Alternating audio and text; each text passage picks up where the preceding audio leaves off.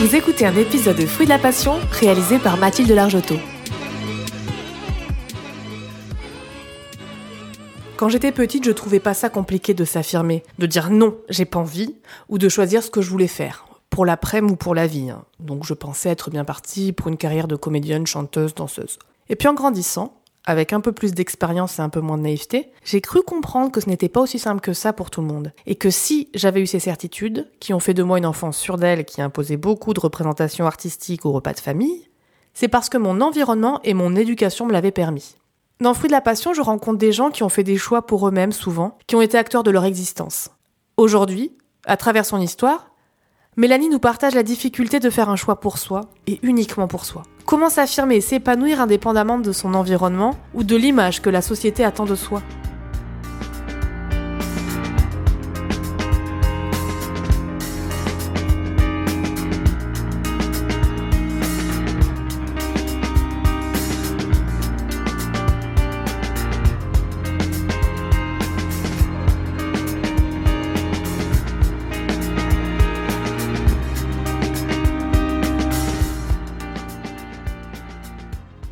À 15-16 ans, j'étais une adolescente introvertie. J'avais pas beaucoup d'amis parce que j'étais pas scolarisée. J'avais un peu peur de tout. J'étais euh, un peu enfermée sur moi-même.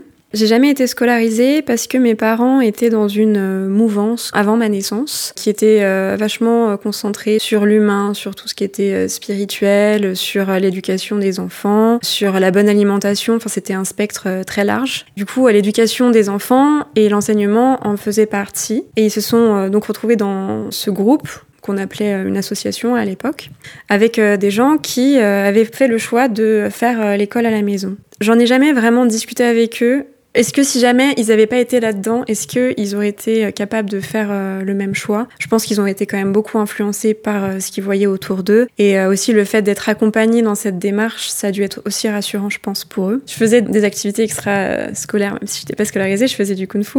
Et même au parc, tout ça, les enfants étaient toujours scandalisés, mais vraiment dans les yeux des enfants, que j'ai pas de devoirs, par exemple, et que j'ai école que le matin. Parce que moi, l'école, ça commençait euh, bah, quand je me levais, donc euh, je sais pas, vers 9h. Euh, je faisais l'école en pyjama. après, je mangeais le midi et l'après-midi, je jouais, j'allais au parc, je faisais des activités enfin qui n'avaient rien à voir avec l'école. Enfin, c'était vraiment l'école de la vie, en fait, quelque part. C'était pas du tout scolaire, dans le sens lève-toi à telle heure, fais tes devoirs. Enfin, moi, j'avais pas ça. Et les enfants trouvaient ça tellement injuste et limite, ils pensaient que je faisais rien, alors que pas du tout. J'ai tout appris comme il fallait, mais à mon rythme. C'était quand même quelque chose de bien quand on y pense.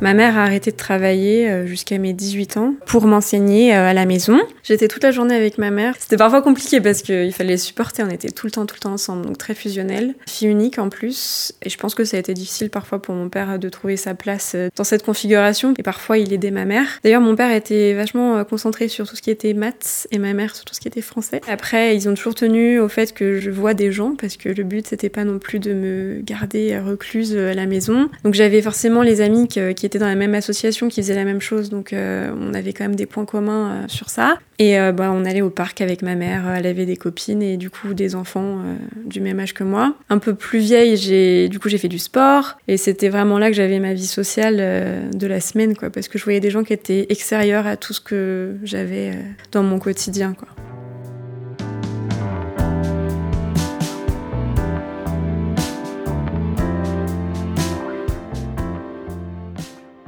Cette association a eu beaucoup de euh, d'influence sur euh, la personne que je suis, euh, la personne que j'étais, parce que c'était une association qui avait peut-être, on pourrait dire, des dérives sectaires qui voulait avoir beaucoup d'emprise sur les personnes qui étaient dans cette association, ce qui fait que forcément, si on n'allait pas dans le chemin euh, qu'ils avaient choisi pour nous, ça pouvait pas très bien se passer. Je reste encore persuadée aujourd'hui que ça a été créé sur des bonnes intentions à la base et qu'après ça a complètement euh, dérivé sur autre chose et de toute façon on en est parti donc euh, tant mieux. Il y a des moments où c'était plutôt bizarre et en fait j'ai grandi avec des enfants qui avaient à peu près mon âge et qui étaient mis sur un piédestal tandis que moi du coup j'étais beaucoup rabaissée. Et justement ces enfants au niveau scolaire, je pense qu'ils avaient pas les mêmes capacités que moi. Je pense que si j'avais été scolarisée, j'aurais pas eu trop de problèmes parce que j'étais très à apprendre par cœur. Enfin, j'avais vraiment aucun problème et eux ils étaient pas du tout comme ça. C'était contraire à leur nature, ce qui arrive assez euh, souvent dans la société. Et du coup, ils avaient beaucoup de difficultés scolaires. Et moi, j'étais meilleure qu'eux et c'était très mal perçu euh, par rapport à, tous les autres. Il y a même des fois où on me demandait de pas répondre aux questions pour pas justement montrer que j'étais meilleure que les autres. un traumatisme d'enfance, par exemple, c'est quand parfois on faisait des cours j'avais tout le temps la réponse à la question et on me disait mais arrête de lever la main, tu lèves la main quand tu sais pas. C'est un peu frustrant pour un enfant, alors que t'es tout content de savoir, justement, d'avoir la bonne réponse. Donc c'était des petits trucs comme ça qui ont fait que je me suis pas toujours sentie très épanouie euh, dans mon enfance. Après, mes parents, euh, j'ai rien à leur reprocher là-dessus. Ils ont toujours été euh, super avec moi. Ils sont jamais rentrés dans ce truc-là. Ils m'ont toujours mis en avant. Mais c'est vraiment les autres qui étaient autour qui, je pense, malgré eux, suivaient la meute bêtement et me rabaissaient quelque part. En fait, c'était les enfants du fondateur de l'association qui étaient beaucoup plus favorisés parce que ils voulaient forcément les mettre en avant. Euh, valoriser euh, leurs capacités. Enfin, tout, tout ce qu'ils faisaient, c'était super, alors que moi, euh, j'étais la petite peste de service, alors que j'étais juste une enfant normale.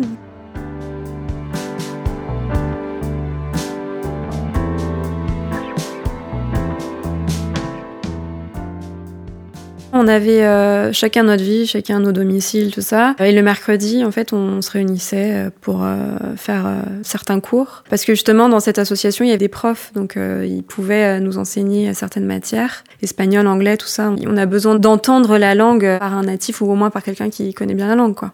Et le week-end, il y avait souvent des réunions, des stages, plein de choses comme ça. Et l'été aussi, pareil, il y avait tout un mois où on partait et on était tous réunis, ce qui était un peu une vision de l'enfer pour moi.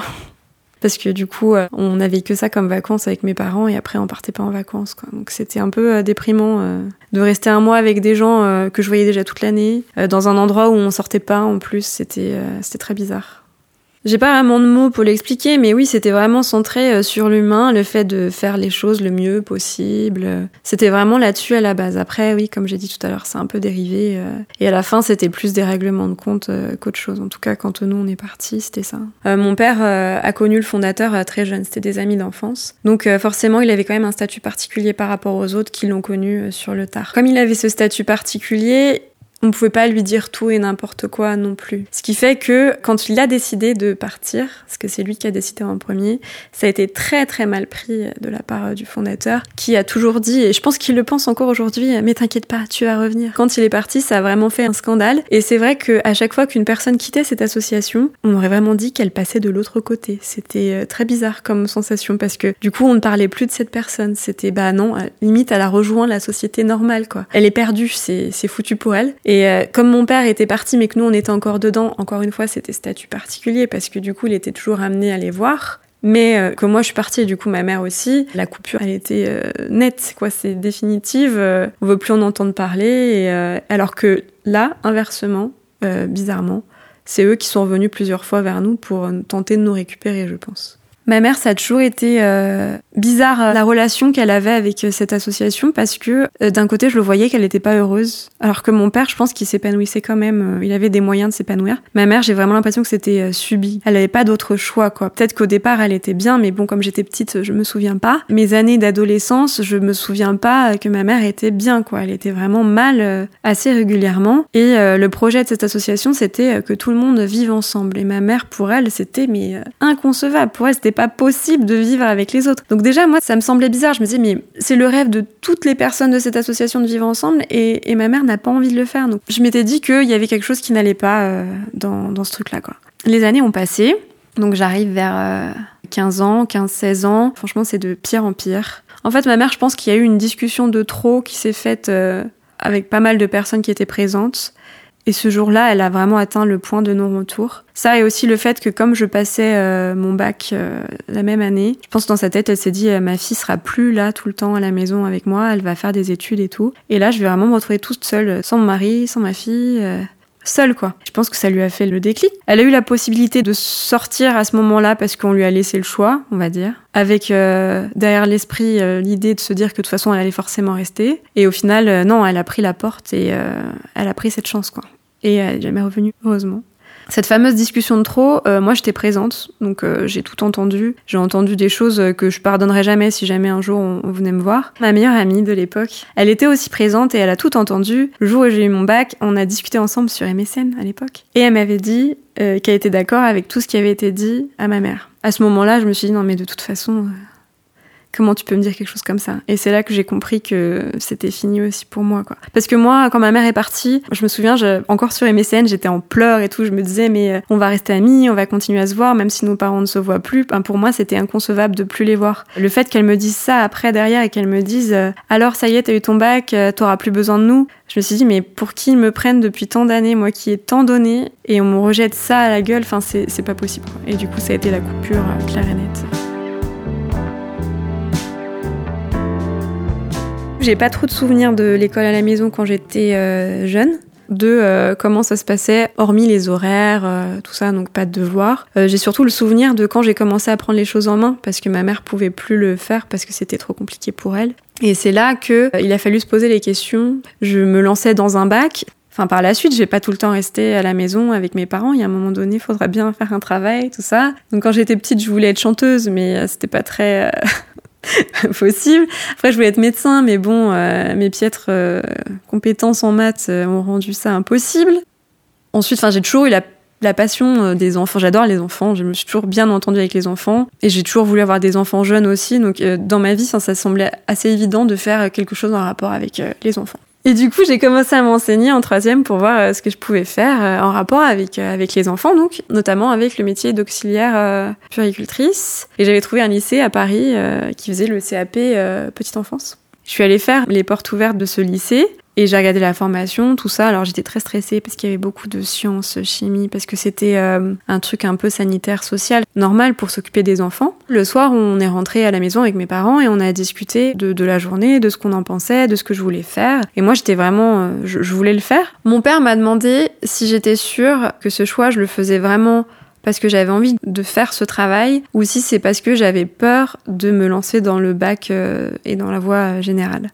Et la question, je me l'étais pas vraiment posée. Et quand il me l'a dit, ça m'a semblé évident que oui, j'avais peur. J'avais peur déjà euh, tout bêtement de passer mon bac en candidate libre parce que pour moi c'était euh, inconcevable d'arriver au lycée euh, normal, j'avais trop peur. Mais alors ça me faisait peut-être moins peur de le passer en candidate libre, je sais pas, parce que du coup le moment où j'allais me retrouver confrontée aux gens était quand même plus court que trois ans au lycée quoi. Ça m'a fait réfléchir cette réflexion qu'il a eue. Je pense pas qu'il voyait mal hein, quand il me l'a dit. Il m'a pas dit ça pour me faire de la peine et tout. Je pense qu'il se posait vraiment la question et du coup bah je me suis dit bah voilà je vais continuer en voie générale. De toute façon je pense que j'en suis quand même capable. Mais la question s'est quand même posée de se dire est-ce que je vais pouvoir faire ça toute seule sans accompagnement? Donc c'est là que je me suis inscrite au CNED. Faut savoir que euh, bah, tu t'inscris l'été, tout ça, et en septembre tu reçois tout d'un coup dans ta boîte aux lettres. Enfin, je me souviens ça m'avait euh, encore un coup dans le ventre, me dire mais je vais jamais y arriver, euh, la charge de travail elle est monstrueuse, comment, comment je vais faire? Au final, je m'en suis assez bien sortie pour euh, le bac de français. Mes parents m'avaient pris une prof de français pour la fin de l'année parce que euh, ça aurait été hyper compliqué d'arriver à l'oral de français en première sans avoir eu aucune expérience euh, d'oral. J'avais cette prof qui était top, qui venait à la maison et je crois qu'à l'oral, bah, j'ai eu plus de la moyenne. Enfin, franchement, ça s'était bien passé. Déjà, là, à ce moment-là, j'ai dû aller dans un lycée. Bah, quand on est candidat libre, on a appelé dans un lycée à côté du domicile, quoi. Donc, ça m'a fait une première expérience. Bon, même si ça n'a rien à voir puisqu'il n'y a pas grand monde vu que c'est que pour les euros. ça me faisait peur, rien que ça, de mettre les pieds dans un lycée. Je pense que j'ai développé une petite phobie scolaire juste par le fait de n'être jamais allé à l'école, ce qui est quand même bête quand on y pense, parce que ça se trouve, j'aurais très bien pu aller euh, en seconde comme tout le monde. Ça se trouve, ça aurait été possible. Je sais pas si c'était la pire année de ma vie, mais euh, j'ai vraiment des mauvais moments en tête quand je repense à mon bac, parce que bah, je pense que j'avais quand même pas mal de choses à rattraper. Et du coup, euh, cette année euh, c'est passé super vite et en même temps j'avais le temps de rien faire. ça, passait trop vite. J'y arrivais pas. J'avais quand même euh, une prof d'anglais que j'ai eu pendant pas mal de temps, euh, qui était un peu mon, mon modèle dans la vie à l'époque. Un prof de philo qui était complètement fou, que j'adorais. Un prof de maths, oh, putain, il était odieux celui-là. Il était horrible avec moi, franchement, euh, comme je galérais de ouf, il était pas cool du tout, quoi. Du coup, le bac, on se rapproche doucement, euh, sachant qu'en plus, on était en phase de quitter l'association, c'était des moments qui étaient euh, franchement euh, difficiles. J'ai passé les oraux de langue, donc c'est les premières matières que j'ai passées dans des lycées. Les deux se sont super bien passés et après arrive la semaine tant redoutée des écrits.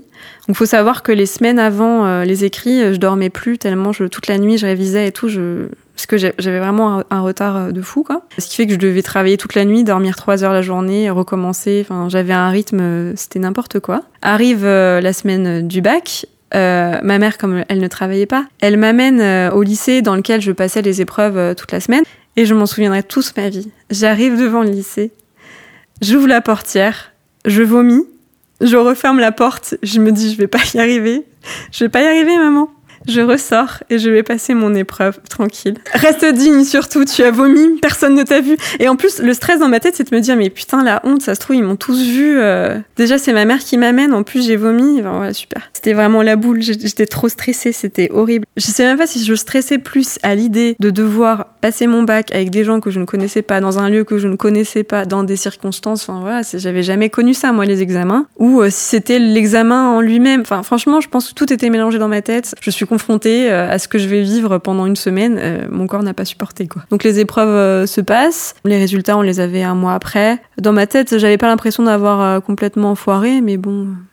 Arrive le jour des résultats et là, rattrapage. Donc euh, le ciel euh, me tombe sur la tête, je me dis ah non mais c'est pas possible. Et justement donc entre temps on avait vraiment quitté l'association et euh, je me disais mais je peux pas passer un an à refaire mon bac toute seule, c'est pas possible, je, ne peux pas faire ça, je j'en serais pas capable, je me vois pas refaire ça, je supporte pas, je peux plus être à la maison comme ça, j'ai besoin de j'ai besoin de vivre quoi, j'avais 18 ans, il fallait vraiment que je sorte de là quoi. Je pense que j'avais aussi peur de retomber dedans si jamais je je sortais pas directement quoi. Rebelote, hein, les révisions à fond, euh, le bachotage de ouf. Et donc je me retrouve dans ce lycée euh, qui était super loin en plus. Il avait fallu partir super tôt. Je me souviens avec ma mère, c'était l'angoisse. Euh, et le moment où j'ai su que j'avais mon bac, non mais je me souviens que j'avais tellement pleuré. Je pense que j'ai jamais autant pleuré de toute ma vie parce que le poids de toutes ces années qui s'en allaient, je me disais c'est bon, je vais pouvoir partir quoi. C'est juste trop bien. Et ça a juste été assombri par cette histoire avec ma meilleure amie de l'époque. J'ai eu la réponse des universités assez rapidement quelques jours après. Et en plus, j'ai eu mon premier vœu. Je voulais travailler avec les enfants, mais après coup, j'ai un peu euh, laissé cette idée de côté vu que je m'étais lancée dans le bac euh, général. Euh, parallèlement à tout ça, j'avais une passion pour l'anglais qui s'est développée progressivement grâce aux séries américaines, grâce aux musiques que j'écoutais en boucle. Et du coup, ça me semblait logique en fait de continuer sur ma lancée de l'anglais. Ça me semblait être la seule voie. Franchement, les enfants, là, je les avais complètement zappés. Après ce que mon père m'avait dit, hein, pour moi, c'était la voie générale et je cherchais à faire l'université derrière. Et je sais plus comment ça m'est venu j'ai vraiment développé ce rêve d'aller euh, à la Sorbonne. Alors je sais pas si pour moi c'était comme Harvard, mais dans ma tête c'était le Graal. C'était trop beau, j'avais fait les journées portes ouvertes, euh, j'avais trop envie d'aller étudier là-bas. Euh.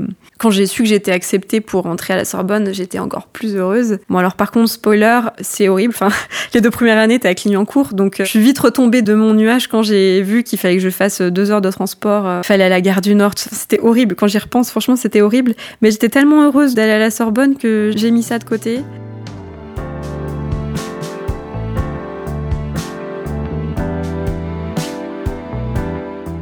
Quand j'ai su que j'allais à la Sorbonne, donc j'étais trop heureuse. Et vraiment, j'ai pas le souvenir d'avoir eu une once de peur alors que j'étais euh, mortifiée d'aller euh, au lycée. J'étais trop contente de vivre ma vie, de sortir. Je me retrouvais à prendre bus, plus RER, enfin franchement, plus métro. C'était, je me retrouvais confrontée au vrai monde. C'était la folie pour moi. Mais j'ai jamais eu peur parce qu'en même temps, c'est passé tellement vite. Ça, c'était tellement intense que vraiment, j'ai pas eu le temps d'avoir peur, quoi. Et surtout, je pense que toute ma vie, j'avais été cataloguée par les gens extérieurs bah, à l'association. J'étais la fille qui n'allait pas à l'école. Et franchement, on a beau dire ce qu'on veut, ça faisait de moi quand même une personne bizarre, surtout aux yeux des enfants qui sont cash et qui ne connaissent que la normalité. Là, bah, il y avait tellement de monde autour de moi que j'étais fondue dans la masse et j'avais pas besoin de dire que j'étais jamais allée à l'école. Et d'ailleurs, je l'ai, l'ai jamais dit. Alors qu'avant, j'étais obligée parce que forcément, quand tu rencontres des gens, ils vont te demander, bah, t'es dans quel lycée? Tu fais quoi? T'es en quelle classe?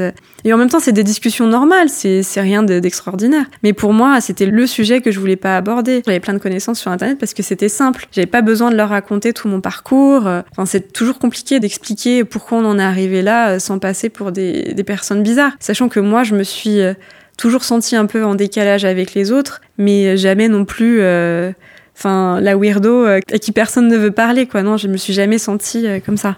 Et du coup cette liberté d'arriver à l'université et vraiment cette sensation de recommencer à zéro. C'est vraiment une nouvelle page qui se tourne. Et ma, ma vraie vie qui commence quelque part à 18 ans. Découvrir les soirées euh, les garçons enfin découvrir la, la vie qu'une jeune de 18 ans même avant 16 17 ans on peut avoir quoi. Donc cette année elle passe très vite je me fais deux trois amis qui ont su que j'étais pas allée à l'école très tardivement. Je leur ai dit, je crois au bout d'un an. Ma meilleure amie, je lui avais dit, elle était venue chez moi. Je lui ai dit j'ai quelque chose à te dire. On était assises à table et tout.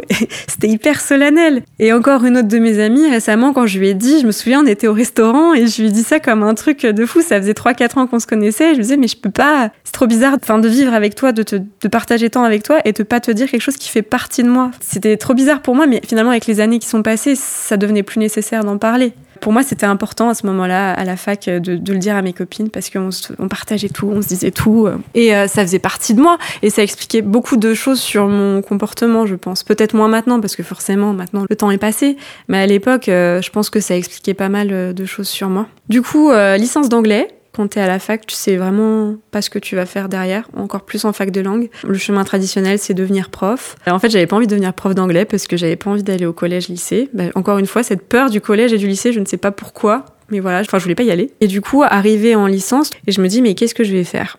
Qu'est-ce que tu fais après une licence quoi? Ça sert à rien. En plus une licence d'anglais, si tu fais pas un truc professionnalisant derrière, bah tu peux rien faire quoi. Et à cette époque, il y avait un peu euh, le début euh, des blogs, des blogueuses mode, tout ça, euh, du travail un peu des métiers du web. Moi, je suivais ça de, de, très près et je me dis, mais franchement, pourquoi pas bosser là-dedans? Ça me plaît bien. Je me dis, il y a vraiment quelque chose à faire là-dessus et je me renseigne sur les masters infocom, tout ça. J'envoie mes dossiers un peu partout, sachant que je crois qu'on était en plein été, tout était fermé, tu pouvais pas postuler dans n'importe quel, enfin il y avait plus de place quoi. Du coup cette fac c'était Infocom, elle était dans une ville de province en France, ce qui était assez loin de chez moi quand même, et je me retrouve juste avec ça comme solution. Donc j'ai dû être acceptée fin septembre dans cette formation. Il y avait un entretien, j'y suis allée, j'ai fait l'aller-retour dans la journée et j'ai été prise en rentrée en, décalage. Quoi. Je crois qu'ils avaient commencé depuis deux semaines et donc euh, mon syndrome de timide était à son max puisque j'arrivais dans une classe où tout le monde se connaissait, tout ça.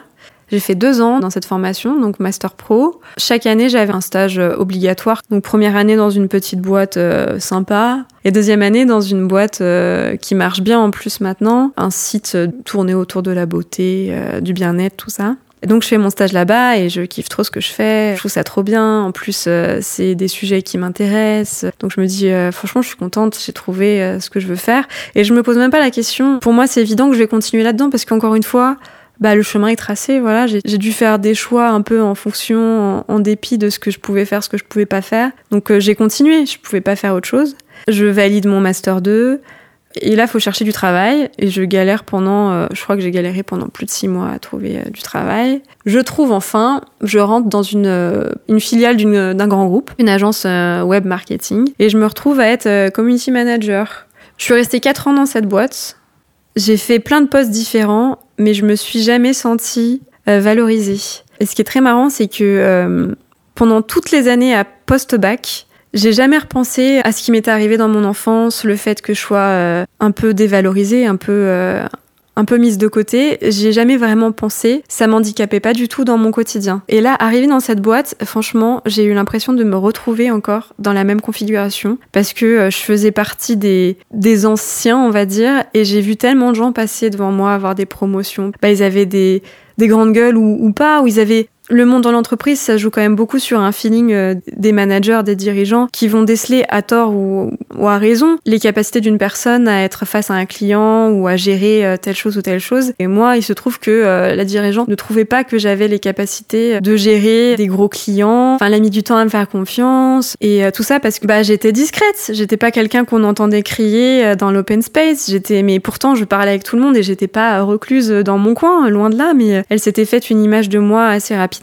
et euh, j'en ai souffert pendant toute mon expérience là-bas. Les années passent et franchement, je me sens pas du tout épanouie dans, ce travail. Franchement, je pense que j'ai dû commencer à chercher au bout d'un an et demi, deux ans euh, dans cette boîte. Et je réussis pas à trouver ailleurs. Je passe plein d'entretiens. Je pense que j'ai quand même un bon CV parce que j'ai quand même de l'expérience. Je travaille avec des clients euh, qui sont connus. Je pense que inconsciemment, je m'auto-saborde en entretien parce que ça me donne pas envie. J'ai tellement envie de me barrer que je suis prête à apprendre n'importe quoi. Et donc, parallèlement à tout ça, ça se passe vraiment de moins en moins bien dans, dans l'entreprise. Ils m'ont mis avec deux clients, euh, dont une qui est vraiment odieuse avec moi. Vraiment la même chose, la même configuration. J'ai l'impression d'être une merde. Et pourtant, je bosse à fond et jamais reconnue à ma juste valeur. Ça me ramène à mes anciens démons, quoi. Là, le corps qui lâche, commence à avoir des crises d'angoisse euh, assez répétées. Et surtout, c'est le week-end, genre quand euh, je suis pas au travail. Je suis tellement oppressée par ces clients, par la masse de travail que j'ai à faire, que je pleure euh, des heures durant sans réussir à m'arrêter en mode compulsif, quoi. Autour de tout ça, bah, il y a mes parents, mes amis, euh, mon copain. Euh, ils sont tous là à me dire mais il faut vraiment que tu fasses quelque chose, que tu arrêtes. Enfin, tu peux pas continuer comme ça. Mais moi, dans ma tête, je me dis je peux pas. J'ai mis trois ans à avoir un CDI parce que oui, j'ai mis trois ans à avoir un CDI. Je peux pas euh, tout quitter. J'ai la conscience du travail bien fait. Ça, c'est quelque chose que j'ai vraiment du mal à retirer de ma personnalité. Donc, je peux pas faire les choses à moitié. Je peux pas faire les choses en, en m'en foutant. Et je suis obligée d'aller au bout des choses.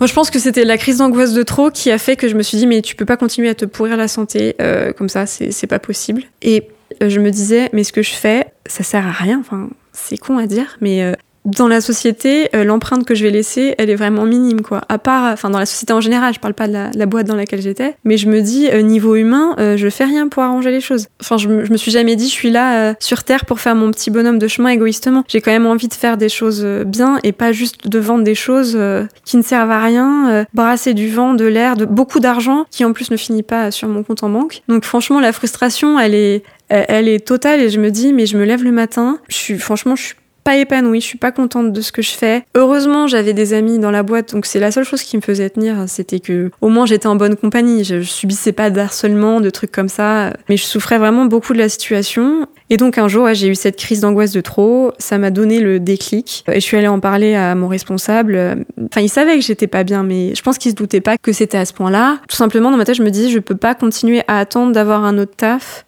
pour sortir de ce truc. Il faut vraiment que j'en sorte maintenant parce que sinon, euh, bah, je vais craquer, quoi. Physiquement, c'est pas possible. Et du coup, rupture conventionnelle. Et dans ma tête, euh, je sais pas du tout ce que je vais faire. Et comme euh, je suis sur la fin de, de mon contrat, j'ai un peu plus de temps pour réfléchir à, à ce que je pourrais faire. J'essaie de peser le pour et le contre, de m'enseigner. Franchement, j'ai putain, j'ai pas du tout envie de retourner dans une euh, formation, de refaire des études. Euh, ça me saoule, j'ai passé l'âge, j'ai 28 ans et je me vois pas retourner dans une école, à la fac. Et là, à quoi je pense? Je repense à cette histoire de CAP petite enfance. Je repense aux enfants bah, que j'aime toujours autant, avec qui je m'entends toujours bien, avec qui ça se passe toujours bien. Et je me dis bah pourquoi pas? Je me renseigne là-dessus. Et aussi je me renseigne pour euh, devenir professeur des écoles.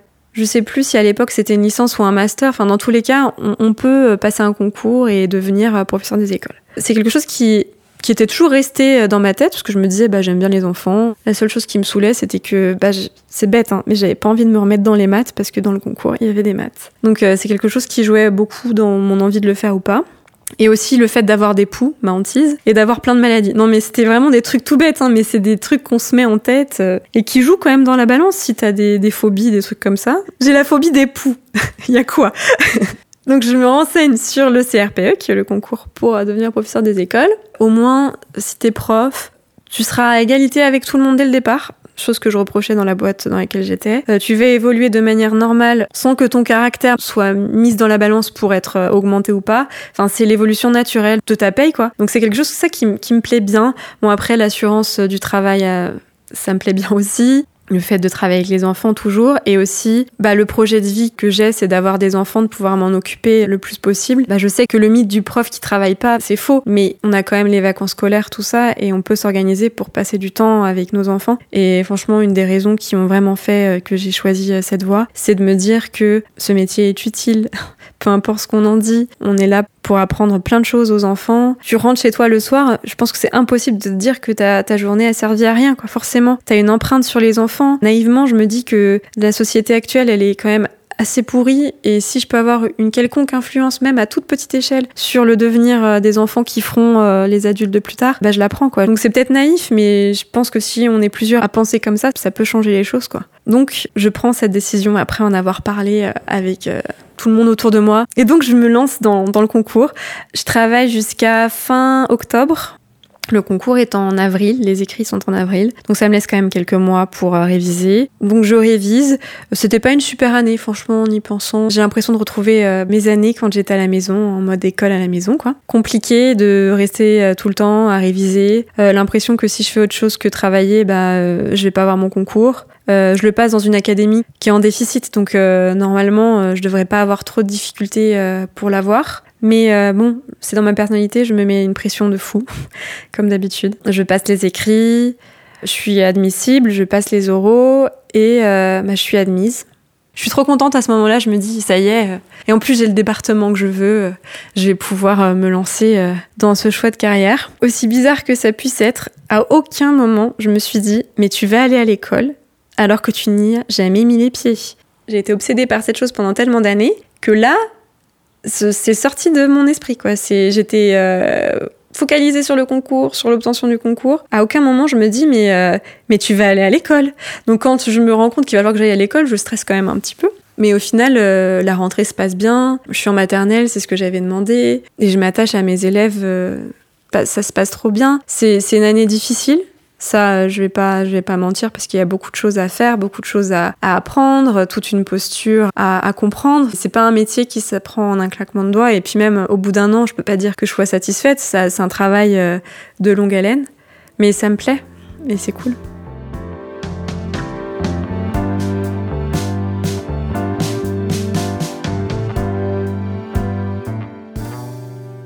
Si je vais parler à la Mélanie de mes 15 ans, je lui dirais que euh, rien n'est tracé dans la vie. C'est hyper bateau, mais franchement, euh, c'est vraiment ça.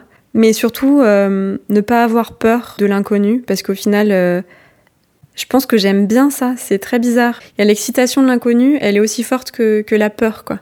Et quand j'y repense, à chaque fois que j'ai fait des choix, je les ai jamais regrettés parce qu'ils font partie de mon, mon, parcours et de la personne que je suis devenue. Donc si je devais me parler à 15 ans, je dirais mais, mais meuf, t'es prof maintenant, tu te rends pas compte la vie, c'est vraiment un, parcours, quoi. Et on, fait plusieurs étapes. Et le mieux, surtout, c'est d'être en accord avec ses choix. Quand je me suis sentie pas bien à chaque fois, à chaque moment de ma vie, j'ai peut-être mis du temps, mais j'ai toujours réussi à me dire, bah non, ça va pas, on change, on recommence tout. Et à 15 ans, c'est difficile de se dire ça. Euh, à 30, c'est un peu plus simple, forcément. Mais, euh, mais c'est la vie qui veut ça, quoi. C'est l'expérience qui parle.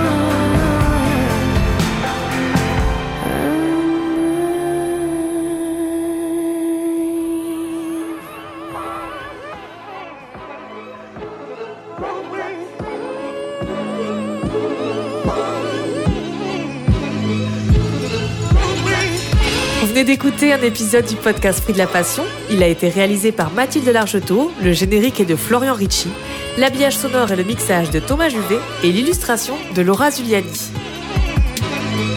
Vous avez aimé cette histoire et vous souhaitez nous contacter ou contacter son narrateur? N'hésitez pas à nous écrire sur bonjour passion.audio. Nous sommes aussi présents sur Instagram, Facebook, ainsi que sur toutes les plateformes d'écoute de podcast. Tapez simplement Fruit de la Passion.